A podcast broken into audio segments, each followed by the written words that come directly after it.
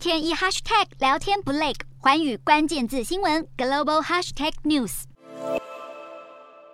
日本官方十九号公布，七月不包括新鲜食品价格的核心 CPI 年增百分之二点四，虽然符合市场预期，但却创下二零一四年十二月底以来最大增幅，而且已经是连续第四个月突破日本央行百分之二的目标。日本央行坚决维持超宽松货币政策，主要是将能源与原物料价格飙涨视为暂时性因素。现在就要观察日本央行是否会继续现行的超低利率。在此之前，加薪幅度不大的受薪阶级压力会明显变大。相较于其他经济体，日本通膨算相对温和了。最新公布的欧元区七月通膨率年增百分之八点九，是一九九九年创建欧元以来最高。其中四点零二个百分点来自更昂贵的能源，即使排除最具波动的成分，七月核心物价仍年增百分之五点一。这些通膨都远离欧洲央行百分之二的通膨目标。